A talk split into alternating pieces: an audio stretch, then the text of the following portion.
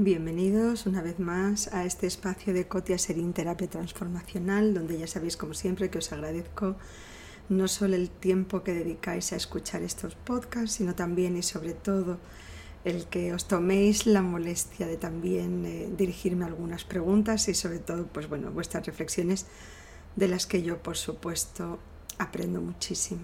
Hoy me gustaría hablar de los espejos distorsionados. ¿Os acordáis de esos espejos que nos encantaba ponernos, por lo menos yo cuando era pequeña, de esos espejos que unos te alargaban muchísimo la figura y otros te la ensanchaban muchísimo? Bueno, esos espejos me han servido a veces para explicarle a las personas con las que intento trabajar cómo nuestra visión puede estar distorsionada. Fijaros, hemos hablado muchas veces de las creencias limitantes y cómo nos afectan.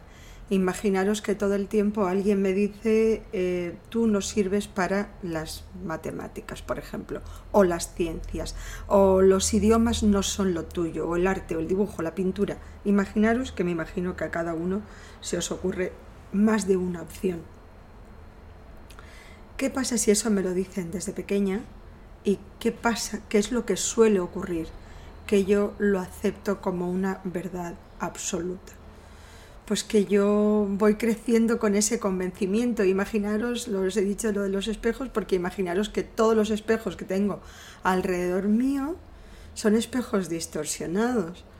Entonces voy creciendo con esa imagen distorsionada de mí y es más, si después con los años en mi edad adulta alguien me pone un espejo real, yo diré que esa imagen no es la correcta, porque mi cerebro tiene grabada la imagen distorsionada. Esto puede, puede parecer exagerado, contado así, pero es eh, el más fiel eh, reflejo de la realidad.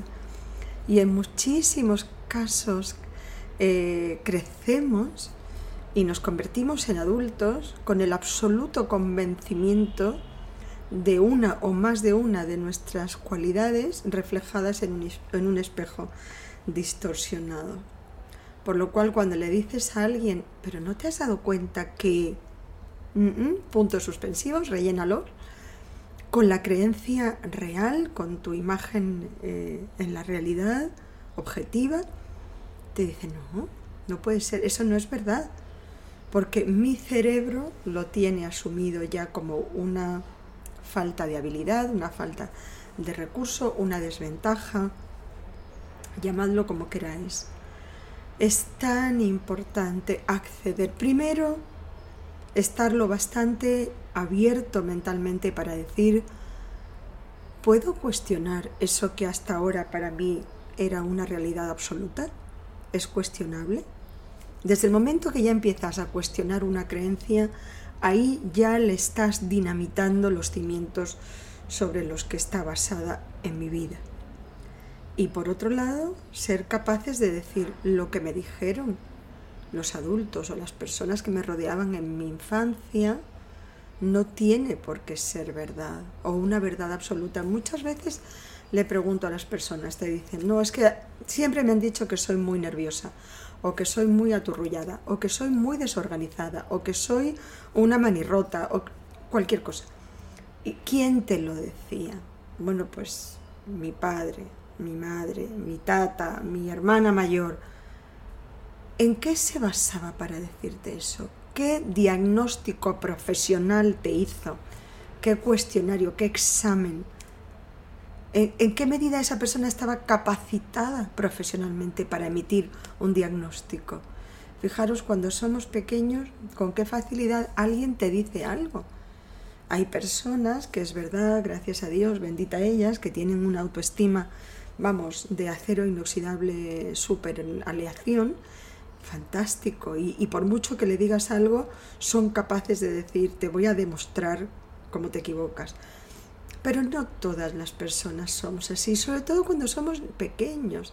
Ya hemos dicho que los niños pequeños no cuestionan la realidad de los adultos o lo que les, los adultos les presentan como realidad y ellos la aceptan como una verdad absoluta. Por eso es tan importante, tan importante que uno en la edad adulta eh, primero acepte que a lo mejor alguna de las personas con las que me crié, que me criaron, que me rodearon en mi infancia y que seguramente me querían muchísimo y no estamos cuestionando eso en este caso, pero no siempre tenían las herramientas correctas para emitir sobre mi personalidad un diagnóstico. Y por otro lado ellas mismas, ellas en sus propias vidas también arrastraban un lastre y eso es un sesgo. ¿Cuántas veces una persona proyecta en el otro cosas que ve en sí mismo? O simplemente no te viene bien. ¿Cuántas veces en una familia con muchos hijos, un niño que tenga mucha vitalidad, pues imaginaros, una familia hace 40, 50 años, mm, cuatro o cinco niños, una abuela que vive con la familia en casa, pues no te viene bien un niño con una vitalidad tremenda, entonces estás todo el tiempo regañándole, siéntate, estate quieto, cállate. Claro, el problema no es del niño. Ese niño, el único problema que tiene es que gracias a Dios tiene una vitalidad y una energía que no sabe qué hacer con ella, pero eso es una bendición. El tema es que en ese atrecho, en ese encuadre de esa familia, en este momento, pues no te viene bien un niño que sea demasiado vital. Pero claro, a la hora de todo el tiempo estar regañándole y, y casi poniéndole, estate quieto ya, no hagas más ruido, cállate, quédate en un sitio quieto. Pues ese niño, ¿cuál es la reflexión, la conclusión que saca sobre sí mismo? Soy un estorbo, soy un barrio de cabeza para mis padres, soy un aturrullado, soy un, un inquieto, ¿sí? En fin, yo creo que tenéis claro el concepto y lo que sí me gustaría es eso, que os animéis a miraros en un espejo real y que nos animemos a aceptar que a veces las personas con las que nos criamos nos querían muchísimo pero nos dieron, nos transmitieron una imagen a través de un, espejo distorsionado. Atrévete a cuestionar esas creencias limitantes y demuéstrale al mundo y sobre todo a ti mismo la imagen que tú quieres y mereces proyectar. Muchas gracias por vuestro tiempo, espero vuestras reflexiones. Cotia Serín Terapia Transformacional.